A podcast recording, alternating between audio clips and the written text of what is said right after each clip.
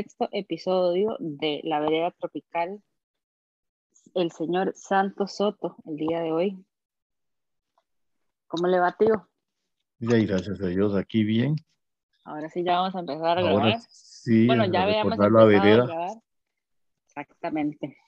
Verás que yo siento que ya más o menos conozco esa casa, pero lo primero que le quería preguntar, eh, el podcast en realidad no tiene formato, usted me cuenta lo que usted me quiera contar y yo después le pregunto, pero lo primero que le quería preguntar era que me diera un tour por esa casa de la vereda, digamos, desde que usted entraba, como que denos un tour como si cerráramos los ojos y pudiéramos eh, describirlo.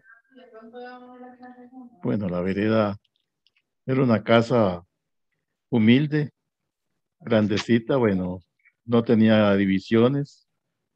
Uno dormía un, un solo dormitorio, ahí dormíamos, dormíamos varios. Estaba dividida en, eh, aparte la cocina y el comedor quedaba en, el intermedio, en el centro de las, en la misma casa, pero un comedor grandísimo en medio de las dos casas, todo techado. Y a la par había, había un pozo donde se sacaba agua con una bomba. Y en la parte de estamos- arriba, ¿era de un piso o era de dos? Era un solo piso, sí. Sí, la Ok. vereda fue un solo piso, digamos, cerca, cerca del río. La vereda, era, la vereda era al lado, digamos, sí, al lado del río, ¿verdad? Porque la otra es la que ustedes llaman la casa de la playa. la ah, sí, la casa de la playa ya era por la playa, sí. La vereda, bueno, había mucha, muchos árboles frutales, más que todo guanábanas, marañones, naranjas, de todo ahí. Ah, Uno se da el lujo de comerse tal vez una guanábana para uno solo. Qué rico. Sí, Te iba a preguntar, este, y obviamente se alumbraban con candelas, me imagino, en la noche, ¿o con qué se alumbraban? candelas o lámparas de canfín. Sí, porque ahí no, no, no había otra manera de, de iluminar. Ubíqueme en el tiempo, Tato. ¿Usted qué año nació? Ah, yo nací en el noviembre de 1948. Noviembre del 48. Y usted es el tercero. Bueno, el cuarto porque ya había nacido Hazel. Ah, ya nació, sí, Alcide, Hazel, Célimo. Sí, yo el cuarto. Hijo de cuarto. Eh, estaban empezando la familia entonces todavía. Estaban comenzando, sí. ¿Y qué se acuerda de, de- del día a día con los papás? ¿Qué se acuerda como de la dinámica de los, con los hermanos? Porque ya, cua- ya tres, y tres hombrecillos me imagino esa casa. Fajada. Ah, bueno, eh, es- ya los más grandecillos iban a ayudar en lo que pudieran a, a echar terneros, a- ya cuando aprendían a ordeñar, ahí cogían un baldecito y, y poco a poco iban aprendiendo el oficio.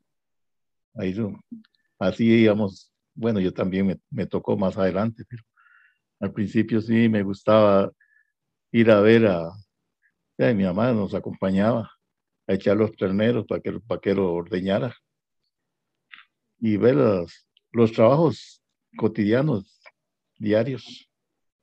Al principio ustedes me seguramente gustaba- andaban viendo. Al principio. Ah, sí, andábamos viendo más que todo. sí.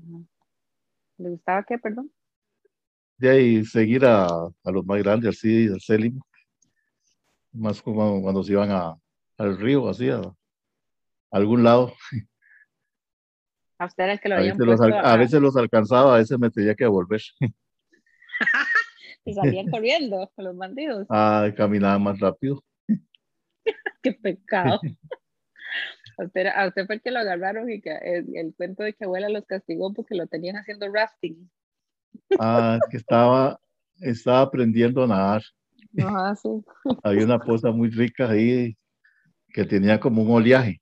Ujú. Y ahí lo, lo difícil era pasar la poza, pero la misma corriente lo sacaba uno. Era un ratito susto y, y al otro lado ya estaba más seco y ya no se podía parar. Era Sí, vacilón. sí, Era puro rafting, claro. Y así, una forma de aprender muy efectivo. rápido de nadar. claro, imagino. Ahí aprende o aprende. Aprendió, aprendí, así no. Este, ¿qué te va a decir?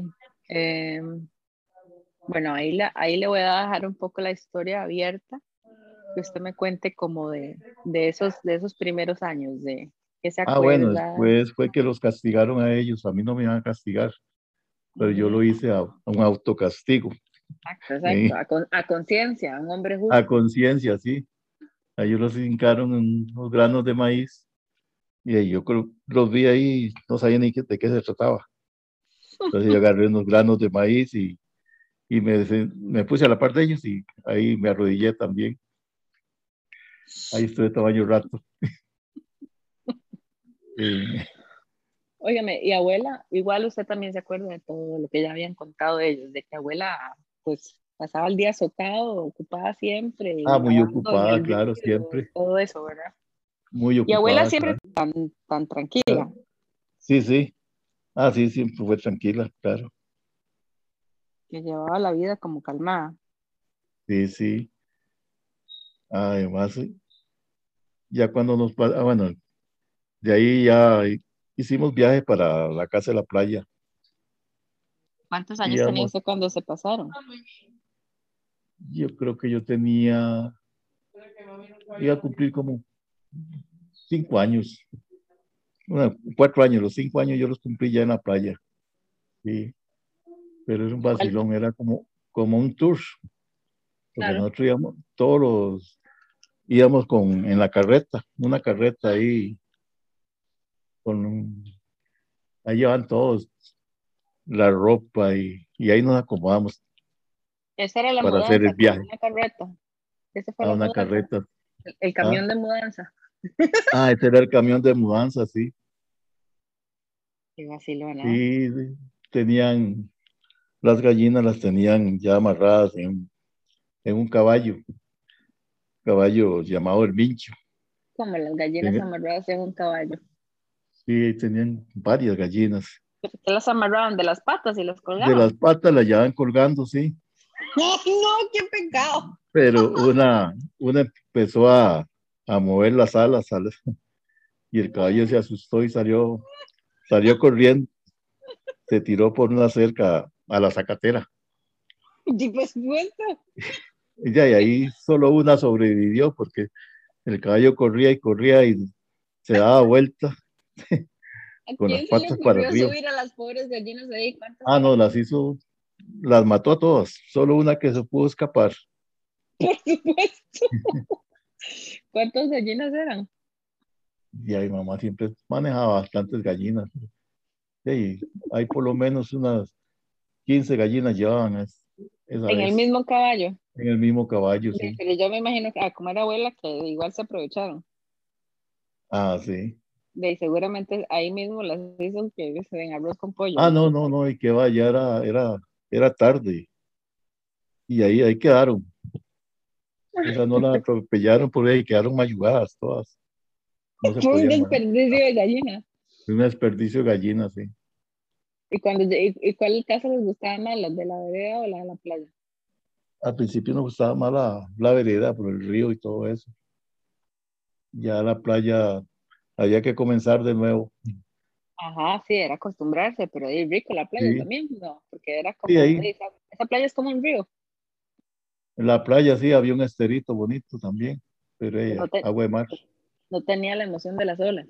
No, no. Ahí no, teníamos esa emoción de, corriente. ¿Y qué historias vacilonas o, interesantes se acuerda de esa casa de la playa? A mí me hizo mucha gracia que creo que fue tío Célimo el que me contó que abuela los llevaba a, a agarrar conchas, bueno, yo no sé, yo pianguas ah, o o lo que fuera cuando había luna. Ahí sí, eso abundaba mucho la pastelera y la, las piuras.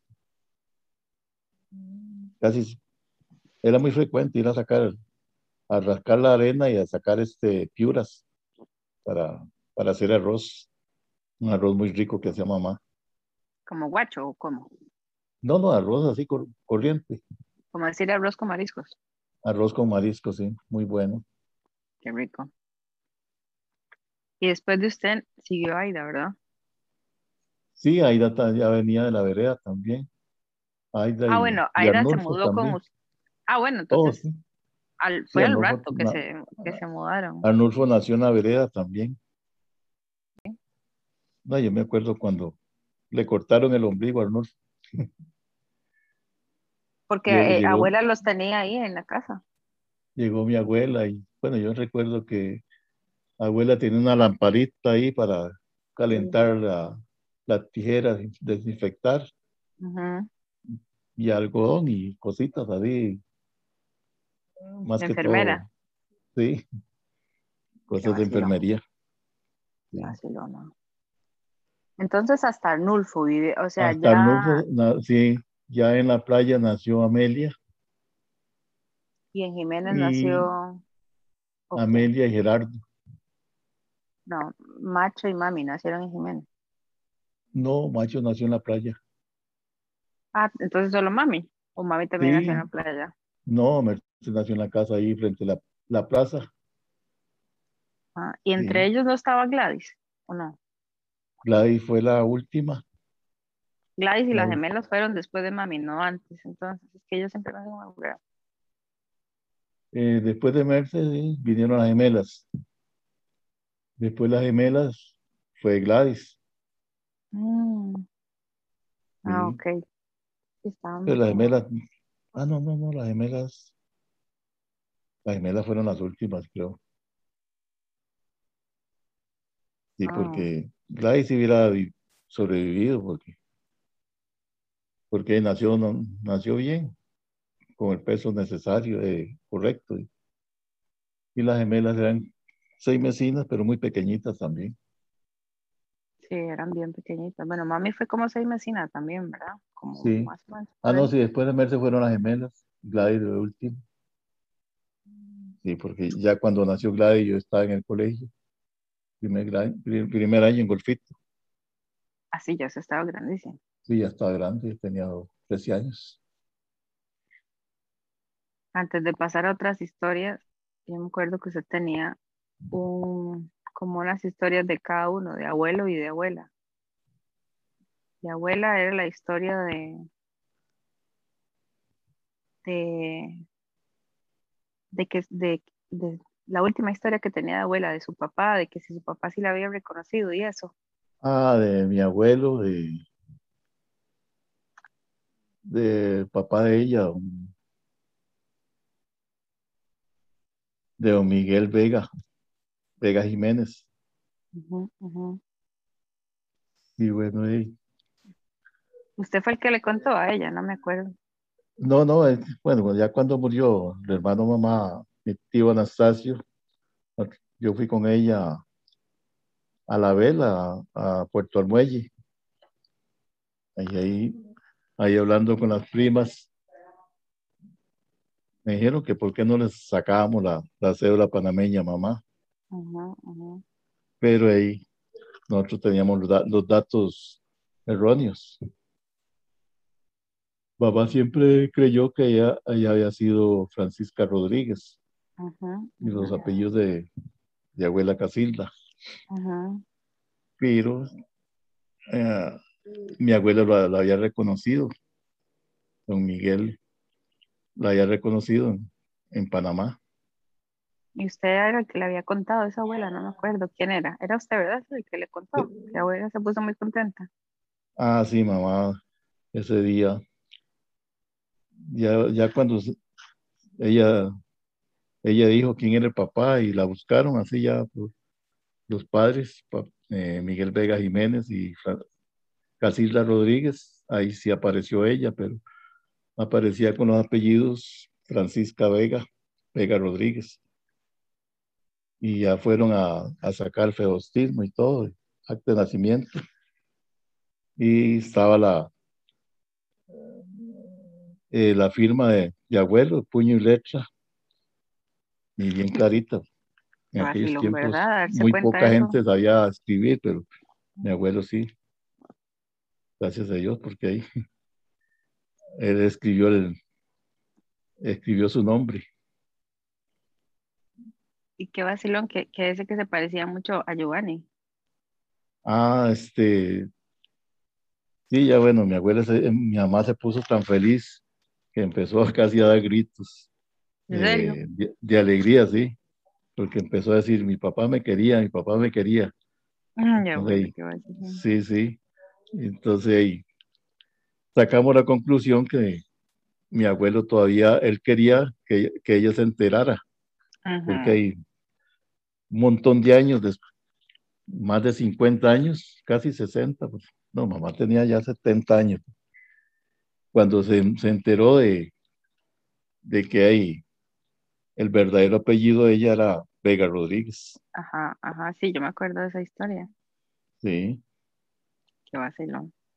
Ah, no, ya en ese día ya mi, mi mamá decía que el papá de, de ella era un hombre delgado, que le gustaba usar ropa blanca con sombrero y que era muy alegre ujú, y que se le parecía mucho a Giovanni, que Giovanni también es muy alegre, Qué vacilón, ¿verdad? Lo sí, genes. ¿no? Y, y haciendo así, comparando, comparando de ahí, Aida se parece mucho a mi mamá y Giovanni se parece mucho a Aida, entonces tiene lógica, Por ahí venían los genes ahí filtrados. venían los genes. Qué vacilón, ¿verdad? Qué historia más bonita esa, que ella se pusiera como tan contenta a pesar de Ah, que ya se puso tenía feliz, claro. Tantos años de no verlo, digamos. Y, y él, él, él, sí, él de alguna manera, y, y, o sea, supo mandarle el mensaje, aunque Ah, le sí, llegara supo, 70 años después. él supo mandar el mensaje porque mamá ese que una vez en una visión, estando todavía en Panamá, él se le apareció a, a, a como usaba la ropa él, con vestido blanco y de sombrero, y como en las casas de antes eran redondas y con solo una puerta de entrada, ellos estaban comiendo, mamá estaba frente a la puerta de entrada y él se presentó así como en una película, se presentó a media puerta y, y se volvió a quitar, Qué vacilón. sí. Ahí, ahí fue el primer, primer mensaje que le mandó, que ahí se había ido.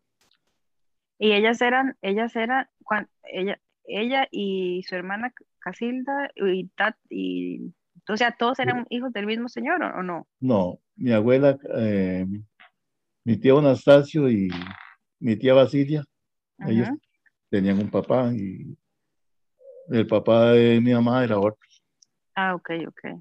era un Miguel Vega. ¿Usted sabe, usted sabe algo de la vida, digamos, de abuela antes de que llegara a Costa Rica? De cómo fue, porque yo, yo recuerdo que ella sí nos contó poco sobre eh, cómo se llamaba el lugar, que mm, si no mal no recuerdo se llamaba El Ángel.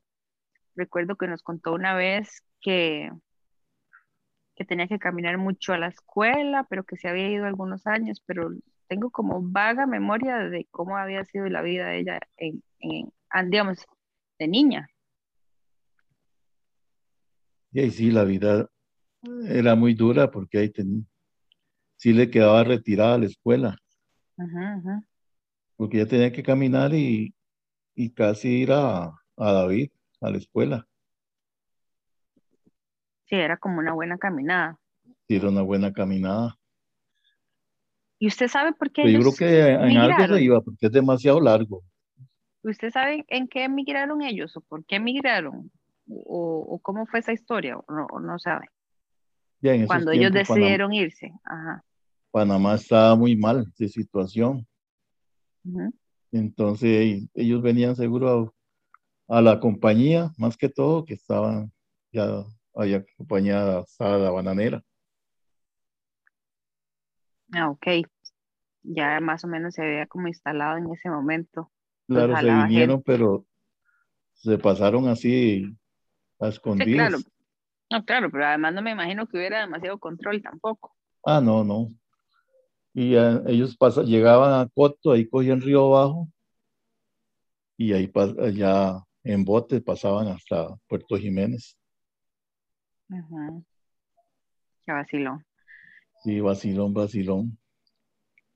Y Eh, ajá, abuelo Miguel, él se fue un tiempo a trabajar a, a Panamá, ahí seguro donde estaba no, no había nada que hacer. Ajá. Pues, solo, solo la agricultura. Y allá fue que le dio el, como el COVID no existía, pero existía la fiebre amarilla. Ah, eso murió, él, de la De fiebre eso murió, amarilla. sí. Sí, sí, murió muy, muy joven. Ah, murió joven. Sí, sí, porque solo mamá fue hija de él. Qué vacilón. No, no tuvo chance ni casarse de nuevo. Sí, ¿no? Sí. Tío, Sí, y abuelo, abuelo, eh,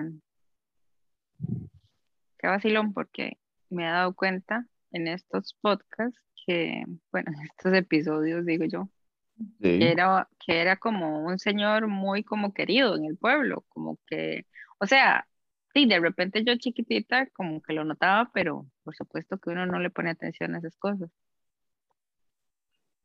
Sí, sí, él era muy querido, que fue un hombre muy bondadoso, siempre dispuesto a ayudar a, al prójimo. Qué interesante. Sí, él, él, él le gustaba, si había una familia muy pobre, él les prestaba una vaca para que ordeñaran y así adquirieran la leche para la alimentación de los hijos. También vacilón. prestaba terrenos para que la gente que quería trabajar sembrara la tierra. Y así, vacilón. eh, últimamente ya cuando iban a dejarlo, prestaba por varios años. Y la condición era que, que fueran sembrando pasto cuando ya terminaban. la- Él les daba otro, otro, otro terreno y, y ese que tenía que quedar sembrado de pasto para ir a- haciendo más grandes los potreros. Así ayudaba y se ayudaba también él en la mano de obra. Claro, súper. Era, era Sí. buen, era buena, digamos, buen canje. Era un buen troque, troque, troque. Ah. ¿Y se acuerda alguna de estas familias que, que, que estuvieron en ese trueque con él o no? Uno de que estuvo así mu- muchos años fue don Fermín Rueda, que estuvo ahí, eh, ese es- trabajaba en, en La Estrella, que era una finca de último que tuvo papá ya en lechería. Él más o menos, la, don Fermín trabajaba cruzando el río, el río Tigre, toda esa parte donde hay un caserío ahora. Eso lo, eso lo trabajó don Fermín Rueda por, mm, creo que por unos 20 años, hasta que ya no pudo trabajar más, dejó eso ya sembrado de, de zacate y era ya convertido en potrero. Qué vacilón, ¿ah? Bueno, yo no lo hubiera, no me lo, no me hubiera imaginado ese, ese trueque, pero está bueno. También, yo no sé si usted recuerda un carnicero, un Camilo, no recuerdo el apellido de Camilo, pero también sembraba así en esas mismas condiciones. Y las vacas a veces pertenecían mucho allá de la familia Zamudio, que eran vecinos de nosotros, y tenían muchos hijos y, y no, no tenían cómo, cómo alimentarlos. Entonces abuelo le prestaba la vaca. Ah, le prestaban, sí.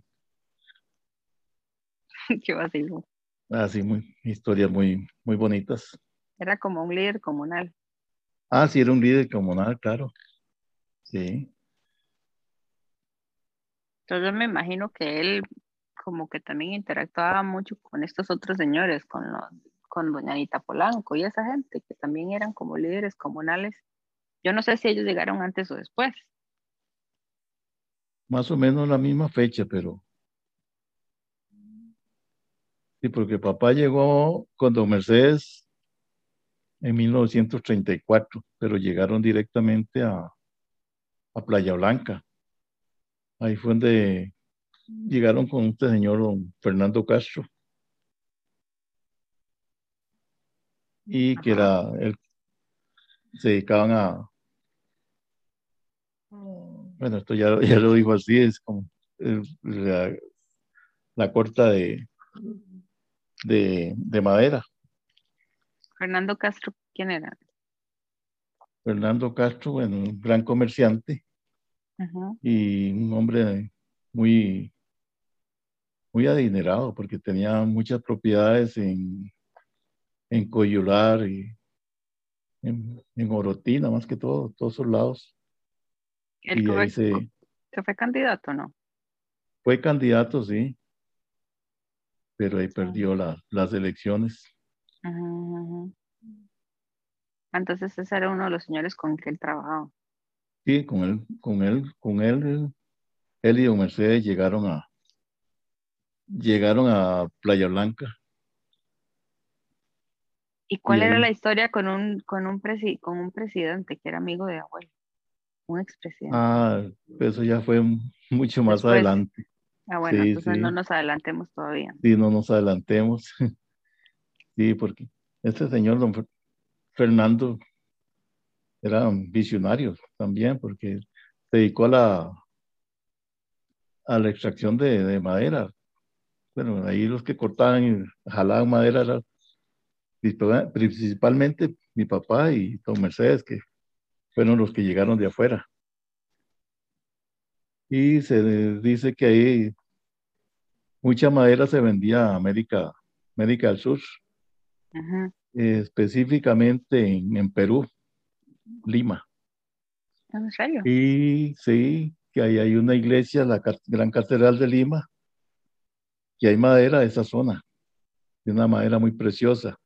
Me imagino que es eh, el ronrón, que es una madera antiabundada mucho y, y ahora casi no hay, pero siempre se encuentra. Tiene que darse una vuelta a, a ver esa. Ah, el que catedral. vaya a Lima, que vaya a esa catedral y le pregunte a los, a los guías de allá.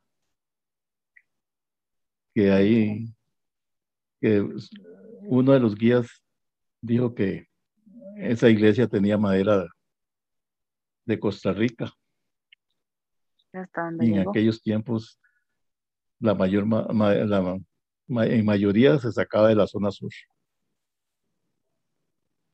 Bueno, pucha, qué interesante. Ya después eh, Fernando se dejó eso y ya quedó papá y que se siguió con el negocio de la madera. Ajá, Él ajá. vendía también a al que le vendía más era un señor Casimiro Sobrado, que se venía de, de Punta Arenas y se llevaba la madera para Ajá. ya para comerciarla a él. El otro día vi una foto que tienen en uno, en, en uno de esos eh, perfiles de Facebook que habla sobre la península de Osa, de cómo, cómo había un montón de señores descargando los tucos de madera con bueyes y en el río, pues. Entonces había un Ah, sí, en el río. ajá, A veces la madera sí se. Se echaba al río, cuando el río estaba hondo, ajá. ahí venía, venían las tucas, río abajo. Y cómo la subían al barco o a donde fuera que le iban a subir. Ah, yo creo que por eso más que todo se pa- nos pasamos a la playa, porque ahí se ahí se jalaba la madera por el río y llegaban ahí a, a la playa y ahí se jalaba con los bueyes y, y ahí se almacenaba. Y cuando llegaba la lancha, la lancha tenía sus, su forma de, de cargarlas, de tenían sus winches, sí, y Ujú. para ellos era más fácil. Cuando la marea estaba honda, llegaba Claro. la lancha y ahí, ahí cargaban la madera. También, bueno, es una, una parte, también había mucho, mucha venta de madera, pero a la compañía bananera, Ajá, sí, eso sí. Sí, eso es, eso también se, se sacó mucha madera por el lado de Coto, el río Coto. Ahí era más fácil porque la madera se, se tiraba al río y había una, una balsa ahí, eh, se cerraba el, el paso, el río, ajá. y ahí desde al- con máquinas iban cargando y se trasladaba la madera a golfito. Y mientras se hacía todo lo de la madera y toda la cosa, también se hacía lo del ordeñado de vacas y todo eso, o no, no fueron diferentes. Prácticamente no, cuando estuvimos en Coto, no, casi no sé.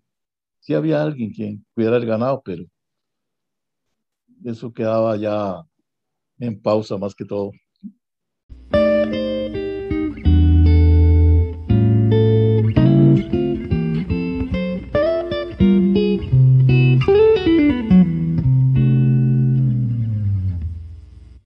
Esto ha sido todo por hoy. El episodio de hoy es patrocinado por Café Koi. Fue grabado en el mes de agosto del 2021 en Irvine, California. Se despide. por la vereda tropical, la noche plena de quietud, con su perfume de humedad.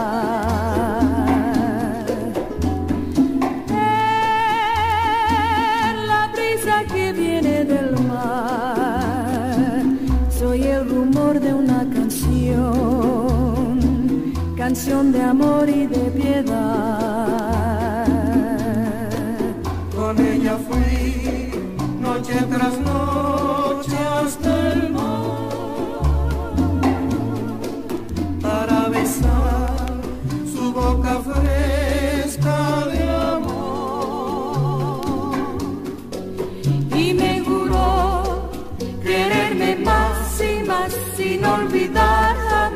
aquella noche junto al.